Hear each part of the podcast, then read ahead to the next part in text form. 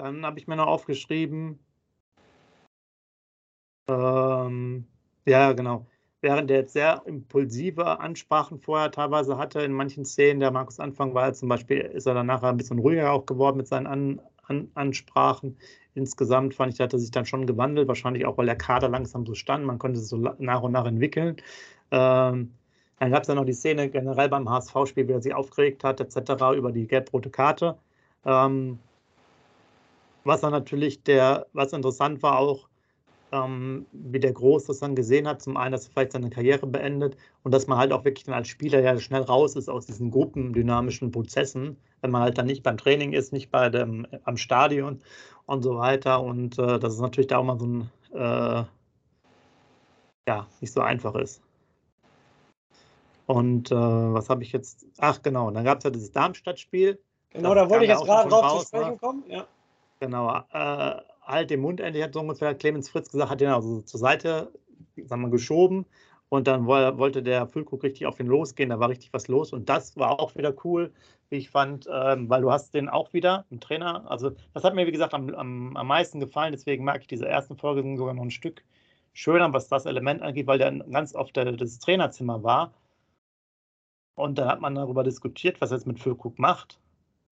Und ähm, da hat der Anfang auch gesagt, ja, ich muss aber mit dem Mannschaftsrat reden. Ne? Ich kann mich jetzt auch nicht gegen, ich sag, dann hat der Baumann gesagt, ne, ist egal, Mannschaftsrat hat nichts zu sagen. dann sagt er, ja, aber gut, wenn der Mannschaftsrat sagt, ich kann jetzt, wir wollen jetzt nicht mehr mit dem spielen, dann wird es ja auch schwierig. Und da hast du diesen ganzen Entscheidungsprozess gemacht und haben das eigentlich ganz, ganz gut moderiert. Das war, fand ich sehr interessant. Ne? Ja. Es ist ja auch so, dass der Füllkrug im Nachhinein gesagt hat, dass er über die Aussagen von Markus Anfang eigentlich enttäuscht war. Ne? weil ähm, Frank Baumann und Clemens Fritz hätten ihm mehr den Rücken gestärkt als der Markus Anfang. Ne? Genau, der war so ein bisschen, das merkte man auch in der Szene, hat dann zwar vorher gesagt, er hätte die noch verteidigt gegen Bild und Deichstube und so weiter, aber in, in, zumindest in dieser, in dieser Runde war es schon, ich glaube, der ist eher, eher drin geblieben wegen Fritz und genau. Baumann als jetzt bei ähm, Wobei aber auch Anfang klar gesagt hat, dass er alle zehn Spiele gespielt hat. Und er hatte, glaube ich, fünf von Anfang an und kam fünf ja. rein oder vier von Anfang an und kam vier rein äh, zu dem Zeitpunkt. Also schon so. Hat aber natürlich nur ein Tor gemacht, glaube ich, bis dahin. Ja. Ne? Aber definitiv siehst du auch in dieser Ansprache nochmal, da muss ich mich wiederholen, ganz klar positioniert von Fritz und Baumann pro Füllkrug. Ne? Glaube, der Anfang hätte machen können, was er wollte. Die hätten nie irgendwie einen Rauschmiss oder so ähm, für Wochen jetzt mal ähm, unterschrieben, sage ich mal in Anführungsstrichen. Ja. Er wurde ja, glaube ich, drei Tage suspendiert, glaube ich, ne? Das hat Baumann ja, und, und eine fette Geld Geldstrafe, ja. genau. Das haben Baumann und Fritz mitgemacht, aber mehr hätten Baumann und Fritz definitiv nicht mitgemacht, weil sie genau wissen, was sie am Füllkrug haben, weil sich das ja auch im Laufe der Saison dann zum Glück bestätigt hat. Genau, dann gab es natürlich noch das Thema ähm, Genau, der hat dann selber gesagt, er wäre immer unter Beobachtung, hat er in der Kamera erzählt. Äh, der Füllguck, das habe ich mir nochmal aufgeschrieben. Ich bin unter Beobachtung, er ist gefährlich jetzt nach meinen Sachen. Aber man merkt jetzt, das wurde umgestellt auf den Zweiersturm, da ging es ja dann schon los. Ähm, das funktioniert. Dann gab es auch nochmal eine interessante Szene, wo die sind ja sonst auch mal mit der Bahn gefahren nach Nürnberg, fand ich auch mal, und haben da am Laptop mal sozusagen die Informationen gemacht. Und jetzt ging es dann schon, wir sind jetzt ja schon bei Folge 3 gerade eben, ähm, ging es dann Richtung. Ähm, Training vor Schalke und man merkte schon, das ist von auch schon eine ganz krasse Sache, ähm, dass es sehr unruhig war. Das hast du dann über immer Toprak gehört, wo man das so ein bisschen rauskommt. Die haben, glaube ich, den Donnerstag-Training gezeigt, dass sozusagen im Umfeld so ein bisschen Unruhe war, obwohl die Leistungen langsam schon besser wurden. Und dann muss man ja sagen, ihr kennt ja die ganze Geschichte, aber da Respekt, auch super krass, dass das alles da drin war. Da wurde nochmal der Prozess gesagt mit der, mit der Polizei und so weiter, wie sie sich entschieden haben. Da war dann der Mannschaftsrat vor dem Spiel. Wurde nochmal um, ich glaube, das Spiel war 18.30 oder so damals, ne, Schalke? Nee, 20 Topspiel 2030. 20, 2030, genau. Dann haben wir irgendwie um 10 Uhr oder so getroffen. Oder um 8 oder 9. Mannschaftsrat, da hat der Baumann alles erzählt. Und dann seht ihr dann, habt ihr vielleicht dann schon gesehen, das fand ich schon krass, äh, im, im Weserturm im Endeffekt die Mannschaft da zusammen und der Anfang kommt da und erzählt dann und verabschiedet sich sozusagen, die Verabschiedungsszene. Also Respekt, dass sie es reingenommen haben. Die haben natürlich da noch mal ein bisschen Interviews äh, mit den einzelnen Personen gemacht, also ne, Baumann, Filbri, selbst Anfang auch nochmal. Und äh, aber das fand ich schon, dass man das da sehen konnte, war schon krass. Der hat Ganz jetzt zwar nichts direkt, also 100% Direktes zu der Sache gesagt. Ne? Er hat jetzt nicht gesagt, ja, ich äh, stimmt alles, was, da, was ihr gerüchteweise hört, sondern quasi die Gerüchte, die es so gab. Dann hat er gesagt, ja, der Druck, ganz, ganze Druck und der Umfeld und wir geben quasi unseren Posten aus und seid eine gute Mannschaft und so weiter. Und also das ist dann das, ja ganz, Entschuldigung, ganz großen Respekt, äh, dass Werder das veröffentlicht hat. Auch, wie du gesagt hast, fand ich überragend, dass der Mannschaftsrat sich schon morgen ge, äh, getroffen hat. Du siehst, die kommen da mit, Mut, äh, mit Mützern, draußen ist es noch dunkel. Also die müssen sich relativ früh getroffen haben an, an diesem Tag. Und äh, dass das die Mannschaft zusammengeschweißt hat, dann die Rede von Anfang, die Verabschiedung mit seinem Co-Trainer, dann der Baumann, wer auf ihn eingeredet hat und so weiter und so fort. Und dann, Sepp, jetzt muss ich unbedingt vorgreifen, weil ich habe so drei Lieblingssituationen in der Doku und eine Lieblingssituation muss ich jetzt vorgreifen. Wir haben privat schon darüber gesprochen, was ich überragend fand. Dann haben sie ja den Senkovic zum ähm, Trainer gemacht. Und genau. dann ähm, überragend, Sepp, nochmal, wir haben darüber gesprochen, wie der Zenkovic die Besprechung vom Schalke-Spiel macht. Du, ich, ich muss schon, ich fand das richtig geil, wie der vor der Mannschaft steht und sagt, ey Jungs, irgendwie habe ich keinen Bock, euch jetzt irgendetwas zu erzählen. Ihr wisst, um was es geht so in der Art spielt raus, äh, geht raus und spielt Fußball und das war's. Wie kann denn ein Trainer, der diesen Job hat, sich einfach vor die Mannschaft stellen und sagen, ey Jungs, irgendwie habe ich keinen Bock, jetzt irgendwas zu sagen. Also das war schon richtig, richtig krass und darüber kann ich eigentlich nur lachen. Es ist eigentlich ein Witz. Tut mir leid, das, so kann der Trainer, auch wenn er nur ein Spiel und morgens dafür in Anführungsstrichen vielleicht sogar genötigt wurde, dass er das Amt übernimmt, aber tut mir leid, so kann er nicht auf, äh, vor die Mannschaft treten war einfach nur lächerlich. Ja, und, und du, du, hast gerade gesagt, das ist der Auftrag, nämlich zur Folge 4. Ja. Und äh, ja, du hast es gerade schon beschrieben. Weiß ich auch nicht, was das Ding gerissen hat, aber du weißt, dass damals diskutiert wurde, ob der nicht vielleicht sogar äh, Cheftrainer wird ja. und er sich das nicht zugetraut hat. Ich glaube, diese Aussage passt ganz gut dazu. Verstehe ich auch nicht, warum man das jetzt trifft, vor allen Dingen. Also, das ist ein bisschen echt verwunderlich, da muss er ja gar nichts sagen. Kann er ja für sich denken, dass er keinen Bock dazu hat. Dann sage ich gar nichts. Ich sag mal, der braucht ja nichts Großes erzählen. Das war ja auch so, dass Herr Baumann gesagt hat, war alles vorbereitet, alles einstudiert schon. Das war ja bis Freitag oder so, war das ja alles schon durch. Er musste ja nichts mehr machen, er musste ja nichts aufbereiten, großartig. Ne? Ähm, wie da hätte er die normalen Fuß, äh, Trainersprüche bringen können, hoch und weit bringt Sicherheit, flach spielen, hoch gewinnen oder was. Aber er kann sich nicht vor die Mannschaft stellen und sagen, äh, ich habe gar keinen Bock, euch jetzt irgendwas zu sagen. Also das, das war schon. Ja, ganz komisch, weil ansonsten fand ich die. Äh, äh da gab es nochmal eine Szene in der Halbzeit zum Beispiel, wo er auch am, am, Monitor ist und das ihn erklärt, dass er über linke oder rechte Seite den nochmal beackern soll und so. Das fand ich schon wieder total fundiert dann da drin. Also das, das ja. eine hat irgendwie nicht gepasst, aber da ja. kommt er jetzt im Nachgang dann durch, äh, also die, äh, vor allen Dingen auch Toprak ist sehr viele Sachen über Toprak. Man sieht auch Leo, der ganz viele, äh, also Toprak und Leo generell in der Halbzeitkabinen total viel, ähm, sagen wir mal, Input, viel aufmunternde Worte. Wir können das gar nicht alles so äh, weit wiedergeben, sonst müssen wir halt diese 200 Minuten oder so machen. Ähm, also das ist so sehr interessant. Man sieht halt Aber Füllkrug auch immer Sepp, ne? Füllkrug ja. in der Kabine auch immer ganz laut, ne? Definitiv. Ja. Aber auch gerade so, auch Toppark natürlich, da merkt man aber auch die Strukturen, die Festigkeit in, in der ähm, in der Mannschaft, dass der dann teilweise ist einfach ruhig und der erzählt auch äh, relativ ruhig einige Sachen. Sagt das den Jungs dann. Während der Füllkrug, der tickt eher immer so aus. Ja. Und der, ich sag mal, der Bittenkurt ist eher auch so ein Mittelding, ne? Ja, bei den Sachen. Ähm, aber wir, ähm, also super interessant, diese, diese Situation. Aber ihr müsst jetzt bedenken, wo wir jetzt gerade sind. Ne? Jetzt sind wir beim zwölften Spieltag. Wir sind am Anfang der, der Folge 4. Und das ist auch so ein Problem. Deswegen habe ich vorhin mal gesagt, es fehlen irgendwie 7 und 8 noch. Irgendwie ist so das Gleichgewicht. Die ziehen nämlich nachher dann ein paar Spiele relativ schnell durch. Ja, und es fehlt so ein bisschen sozusagen, äh, dass, dass man das halt noch verlängert hat, weil jetzt waren so viele Sachen da drin und wir sind quasi dann erst, ich glaube, ich muss mal kurz gucken, ja, mit Folge 4 sind wir dann am Ende der Hinrunde oder am 18. Spieltag. Und da hast du quasi nur noch zwei Folgen, glaube ich, für die, für die restliche Saison. Das ist halt so ein bisschen schade gewesen, ähm, weil man natürlich noch mehr, mehr wissen wollte. Ähm, was wollte ich jetzt hier noch erzählen? Genau, da gab es natürlich die Brand noch, kam dazu. Äh, hat auch Topper gesagt, wie schwierig das ist, weil die sich auskotzen konnten. Und am, am Spieltag vorher gab es ja nicht so viel zu, äh, zu tun. Und ähm, dann ging es da Richtung ähm, Ole Werner schon, ja. der da ins, äh, ins Büro kam und gesagt, ja, kann ich mitarbeiten. So ungefähr. Genau, genau, ja. Typischer äh, Spruch von Ole Werner halt. Ne? Man ja. sieht aber auch am Anfang, also das machen sie, finde ich, ziemlich intensiv.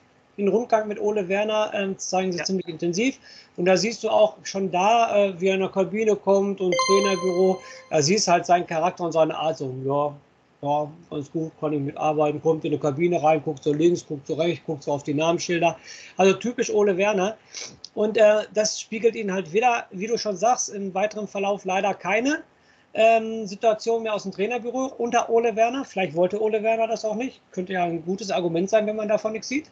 Ja. Ähm, und ähm, man hat schon dann gesehen, dass es viel durcheinander war. Anfang Zenkovic, Brandt. Aber man sieht schon am Anfang auch die ersten Ansprachen von Ole Werner. Ein komplett anderer Typ.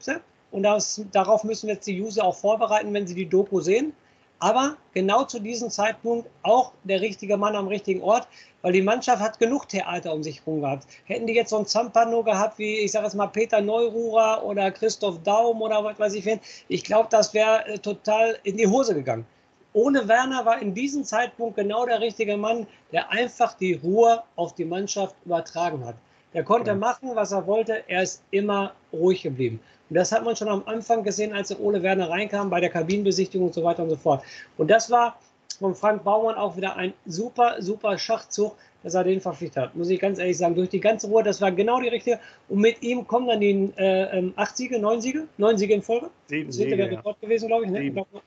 Ja. Sieben und dann acht wäre wär Einstellung gewesen. Ja, oder so. Da kommen die Siege unter Ole Werner. Und ähm, da muss ich jetzt vorgreifen. Ich habe ja gerade von meinen drei Lieblingssituationen gesprochen. Die eine war von Zenkovic. Es kommt meine zweite Lieblingssituation. Äh, was intensiv gezeigt wird, ist das wahnsinnige Spiel in Paderborn, wo wir da 1-3 zurückliegen und noch 4-3 gewinnen, wo noch zwei, drei Tore aberkannt ja. werden wo Werder ein überragendes Spiel macht, gerade Kämpfer. Da war das Werder-Herz ganz oben. Die wollten das Spiel unbedingt gewinnen. Die haben gekämpft, die haben den Rasen da äh, umgeflügt. Das war, glaube ich, Anfang März. Das sah aus wie eine Katastrophe, der Rasen. Und dann jetzt meine zweite Lieblingssituation in der Doku. Da macht der Ole Werner mit dem Kreis. Und ich sage jetzt nochmal, ich nehme nochmal Peter Neururer oder Christoph Daum oder Jürgen Klopp, fällt mir da gerade ein nach diesem 4-3-Sieg, wie wären die Trainer abgegangen? Ich übertreibe jetzt, sie wären wahrscheinlich nackt über den Platz gelaufen, hätten jeden Spieler im Arm genommen. Was macht Ole Werner in der Situation? Er stellt sich vor der Mannschaft und sagt, ja Jungs, gute Leistung, ihr wolltet dieses Spiel nicht verlieren. Chapeau, Chapeau und zwei Tage frei. Ja, überragend. Und gerade, und da fragst du dich, sowas braucht eine Mannschaft, so einen ruhigen Typ, so einen ruhigen Typ. Aber er hat es bewiesen, genau das brauchte die Mannschaft. Er hat einfach nur gesagt, Chapeau für, unser, für eure Leistung, zwei Tage frei und das war's. Also.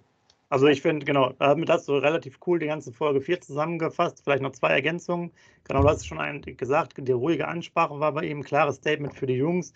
Die wollten auch ein klares Konzept und diese Stammelf haben. Das hat man auch so ein bisschen rausgehört, dass so ein Gerüst einfach da ist. Man hatte halt auch Glück, die ganzen Verletzten waren da. Es gab auch dieses Theater mit den, den Wechselfristen und so weiter nicht. Und es war auch schon klar, Baumann, die hatten auch schon darauf ge gehofft, so ein bisschen äh, als Perspektive schon am Anfang der Saison, dass natürlich die Rückrunde etwas besser ist. Und äh, ja, ich, ähm, was ich mir noch aufgeschrieben habe, das, was ich nochmal vorher erwähnt habe, was dann so ein bisschen schade ist, fehlte dann irgendwie die weitere Vorbereitung im Winter. Ja. Äh, weil es ging dann, also da waren einfach weniger Informationen, wie du es auch gesagt hast. Wir gucken aber auch aufgrund der Zeit, wir reden nämlich hier auch schon länger, dass wir das nicht zu äh, ausführlich machen. Dann kamen auch Themen jetzt in der Folge 5. Spitznamen natürlich mit den hässlichen Vögeln. Ja. Äh, dann gab es auch schon, das war auch cool, äh, die Meisterschale aus einer großen Handelsscheibe. Leo ja. und Bittenkurt, weil der Leo auch am Fahrrad saß, gesagt, wenn wir jetzt noch ein paar Spiele gewinnen, dann werden wir Meister. Man merkte einfach auch diese gute Chemie insgesamt äh, in, in der Mannschaft, viele Ansprachen auch und ähm, das war natürlich dann schon ähm, da war schon richtig was los. Ne? Ja. Das stimmt, man hat aber auch in, den Situationen immer gemerkt, dass die Mannschaft gut miteinander, ich meine, das war auch in äh, Folge 5, als Friedel, Groß, Bittenkurt und Füllkrug in einem Raum sind und dann gegenseitig da ein bisschen am Witzeln sind, dass der Friedel auch verlängert hat den äh, Vertrag und dass ja. der Wittenkurt dafür zuständig ist, dass der Weiser verlängert hat und so weiter und so fort. Also das Miteinander, man hat schon gemerkt, dass es da in der Mannschaft stimmt. Das ist auch wieder ein super Gespräch, was ihr euch in der, in der Doku angucken müsst, wie die vier da miteinander witzeln. Echt überragend. Definitiv. Genau, und hier merke ich auch, dass, äh, dass jetzt zumindest bei mir das so ist, ist sehr viele so aus dem Manual. Ich habe jetzt gar nicht mehr so viele Sachen, sondern eigentlich nur so Szenen. Man merkt halt, dieser Toprak hat mir gesagt, Füllkuck, Leo, da gibt es halt viel los. Äh, teilweise Ole Werner sehr ruhig, ne, da hat er teilweise gar nicht richtig gejubelt. Ähm, dann gab es nochmal einen coolen Spruch vom Leo, der dann gesagt hat, wir trinken mal drei Liter Gin mit Sprite. Ja. Ich glaube, es war nach dem Schalke-Sieg. Oder? Nach, nach Schalke? Nach dem Schalke-Sieg? Ja. Okay. Und ähm, da war richtig dann was los. Ähm, Ja, die, die, also auch gerade, äh, da muss man echt gucken, da der Füllkrug, der ist echt auch oft ausgerastet in den Kabinen auch, glaube ich, beim Heidenheim-Spiel, ne, zieht man in so einer Fresse rum und so. Also da ist echt, äh, ich sag dann mal. holt euch doch den Ball, zieht doch nicht alle so eine Fresse, dann holt euch ja. doch den Ball. Ihr seid doch alles Mimis hier. Hat er dann vor, noch vor der Kiste getreten und so weiter. Ja. Richtig geil. Ja, also da ist natürlich dann auch einiges ähm, sozusagen, wo es passen muss. Sonst wird es auch, glaube ich, schwierig. Und ähm, ja, da ist halt eigentlich ne, echt eine, eine, Menge los und man, man sieht das dann jetzt auch Richtung letzte Folge, weil wir kürzen das auch mal ein bisschen ab, weil wir das dann nicht so lang machen wollen.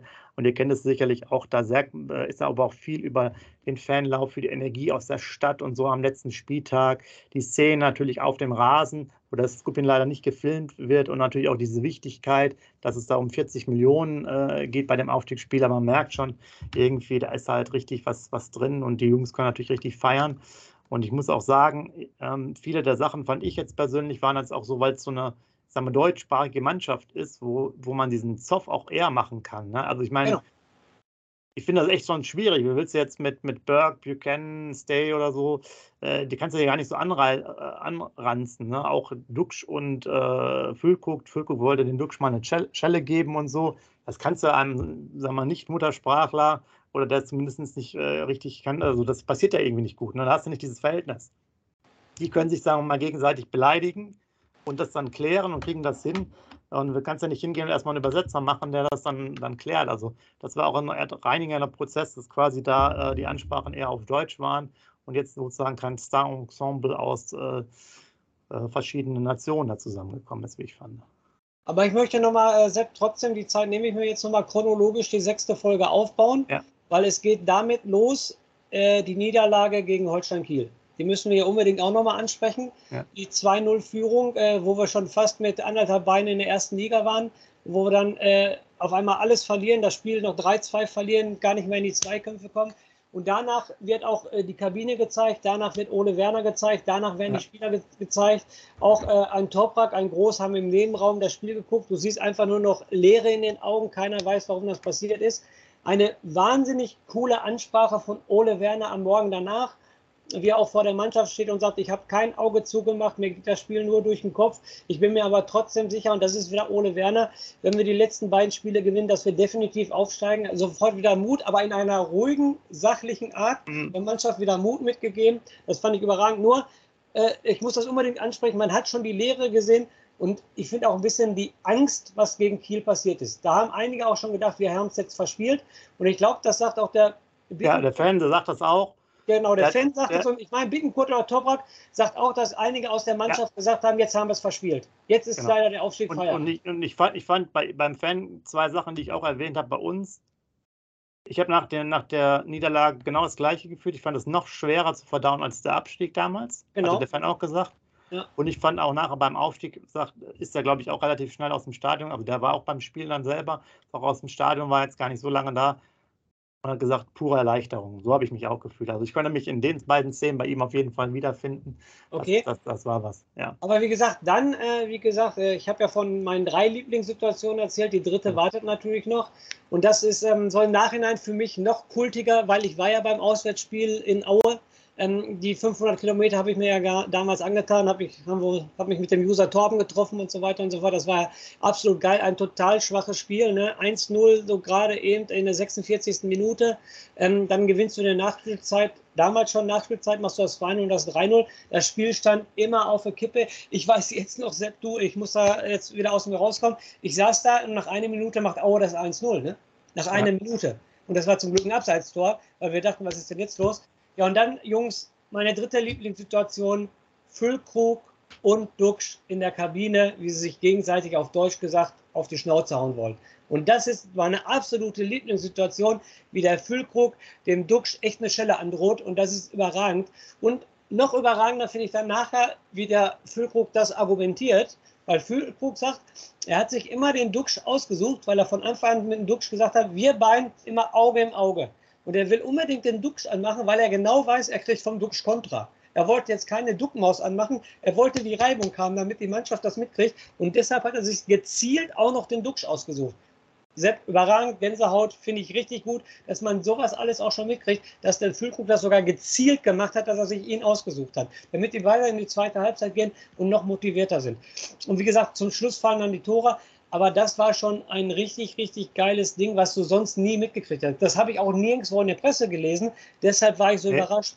Kabinenstreit Fritz Füllkrug hast du vorher mitgekriegt, ja. äh, andere Sachen hast du vorher mitgekriegt, aber diese Sache, die war ja totgeschwiegen. Das wusste ja kein Mensch. Und ich saß auf der Couch, als ich, ich bin aufgesprungen. Ich habe mich, als, als ob Werder ein Tor geschossen hätte, fand ich das so geil, als, als ich die Situation gesehen habe. Weil das wusste keiner. Und das war echt überragend. Das gönnt euch, spurt nochmal sieben, acht Mal hin und zurück, guckt euch das nochmal an. Das ist echt sehr überragend. Ja, und dann letztes Spiel gegen Regensburg, die ganze Stadt, der Fanmarsch Hess-Grunewald, wusste ich zum Beispiel auch nicht, dass er, den, dabei, Fan, ja. ja. dass er den Fanmarsch mitgemacht hat. Ganz großes Tennis, da siehst du wieder, wie die ganze Stadt hinter diesem richtig geilen Verein äh, steht. Das war echt Gänsehaut. Ich war selber da, ich war nachher auf dem Rasen, man sieht die Bilder äh, nachher auf dem Truck, wie wir die Mannschaft verfolgt haben. Also das war schon, ähm, da war ich den Tränen nah ähm, vor Freude auf jeden Fall. Das war schon ein richtig, richtig geiles Ding. Da werde ich noch meinen Enkelkindern von erzählen, von diesem Tag. Also das war schon richtig, richtig grandios. Aber nochmal, ich muss nochmal sagen, Dux, Füllkrug, Halbzeitpause, Aue, Zucker. Mehr kann ich dazu nicht sagen. Genau, dann würde ich fast sagen, jetzt haben wir es natürlich hinten ran, ähnlich wie die Doku, mal ein bisschen schneller gemacht, aber es waren auch wirklich dann viele äh, Spielszenen, ein paar interessante Sachen. Man hat mal den Pauli-Tunnel gesehen, fand ich auch sehr interessant, der so ein bisschen so wie so eine Hölle aussah, ja. ähm, weil ich mir das sonst nicht angeguckt habe. Aber da ist viel dabei. Tut es euch, äh, euch auf jeden Fall an, zieht euch das rein. Ihr habt jetzt gesehen, wie wir eigentlich noch äh, immer weiterreden können. Wir haben es jetzt wirklich nachher noch ein bisschen äh, gekürzt, damit wir es nicht zu lange machen. Äh, wir haben viele Szenen angesprochen. Ähm, es hätten wahrscheinlich noch nicht nur zwei, sondern vielleicht 20 Folgen mehr sein müssen. Eigentlich jede, jede Woche hätten sie eigentlich genau. filmen sollen. Das wäre vernünftig gewesen, muss man ja dann nochmal äh, sagen. Und ich will sagen, Scoop, mach nochmal die letzten Worte. Äh, also, jeder, der es geguckt hat, ist ja eh schon glücklich. Die es noch nicht geguckt haben, holt euch mal das Zoom-Abo und zieht euch das alles rein, am besten an einem Tag. Es lohnt sich. Scoop, ja, kann ich alles, die Worte, genau, die Worte vom Sepp kann ich natürlich wiederholen. Bitte, bitte viele Kommentare in unser, ähm, äh, von euch Usern erfahre ich, damit wir mal sehen, äh, das habt ihr aber zu positiv gesehen, das habt ihr zu negativ gesehen. Nochmal, was sagt der Füllkrug, Duxch, dass sie sich angemacht haben in Aue und so weiter, das sind ja alles richtig super Sachen. Für mich als Schulnoter, muss ich ganz ehrlich sagen, gibt die Doku mir eine 2 plus weil äh, das einzig Negative ist, was der Sepp gesagt hat, in den letzten Situationen, Werner nicht im Trainerbüro, äh, dann zum Schluss wird alles viel zu schnell zusammengefasst, finde ich auch, Sepp, ich, bin ich total bei dir, ja. aber kriegt trotzdem, weil es mein Lieblingsverein ist, eine 2 Plus und jeder Werder-Fan, jeder Werder-Sympathisant muss sich diese Doku angucken. In diesem Sinne, lebenslang grün-weiß. Wie baut man eine harmonische Beziehung zu seinem Hund auf? Puh, gar nicht so leicht. Und deshalb frage ich nach, wie es anderen Hundeeltern gelingt, beziehungsweise wie die daran arbeiten. Bei Iswas Dog reden wir dann drüber. Alle 14 Tage neu mit mir, Malte Asmus und unserer Expertin für eine harmonische Mensch-Hund-Beziehung, Melanie Lippisch. Iswas Dog mit Malte Asmus. Überall, wo es Podcasts gibt.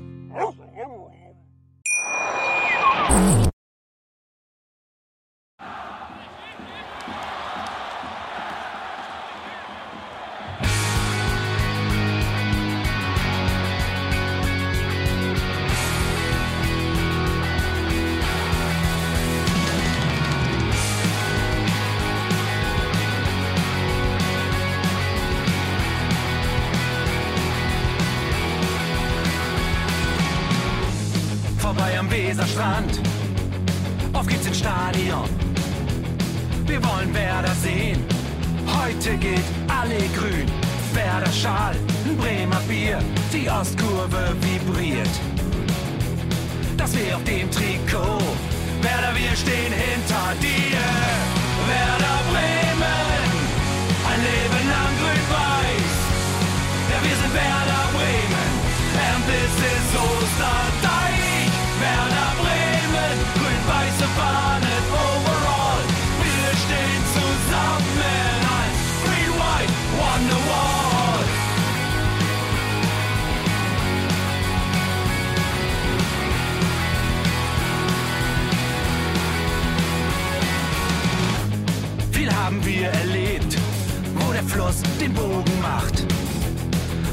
Stadion strahlt in seiner Pracht.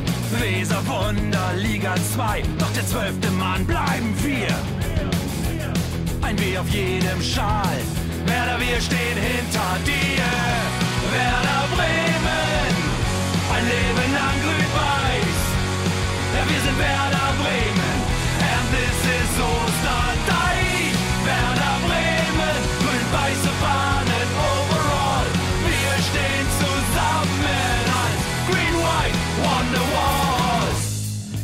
die Weser fließt, wie ein besonderer Wind durch unser Haus. Egal ob jung, ob alt, wir stehen zu Werder Bremen und das hört nie auf. Meisterschaften und Pokal, das Double 24. Auf geht's zu neuen Wundern, Werder, wir stehen hinter dir. Werder Bremen, ein Leben lang grün-weiß. Ja, wir sind Werder Bremen.